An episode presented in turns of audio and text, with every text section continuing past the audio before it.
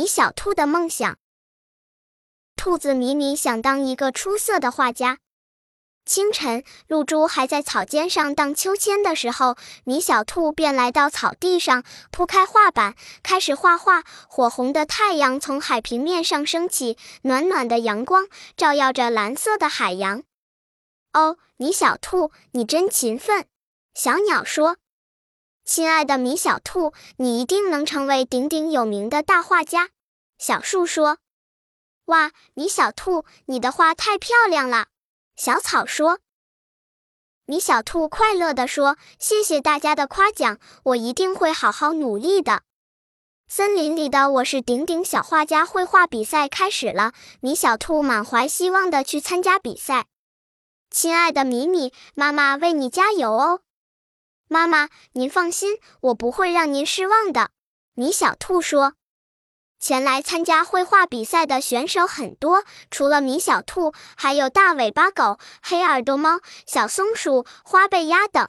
大画家长颈鹿对大家说：“今天绘画的题目是希望，请参赛选手们开始绘画。”比赛开始了，大家都画得非常认真。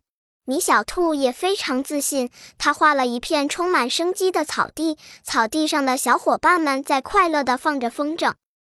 比赛结束后，米小兔对妈妈说：“妈妈，您放心，我一定能获得顶顶小画家这一荣誉称号。”很快，比赛结果就公布出来了，米小兔没有获奖。米小兔可伤心了，他躲在自己的房间里，不说话，不吃饭，不睡觉。宝贝，听我给你讲个故事，好吗？兔子妈妈来到米小兔的房间里，说：“海洋里生活着一只快乐的珍珠贝。有一次，它的两片壳张开的时候，一粒沙粒掉了进去，珍珠贝感到非常难受。有一段时间，它简直失去了生活下去的信心。大海爷爷告诉珍珠贝：‘孩子，你可要坚持啊！你身体里的沙粒很可能会变成美丽的宝贝。’”珍珠贝听了大海爷爷的话，便重新振作起来，坚强地面对生活。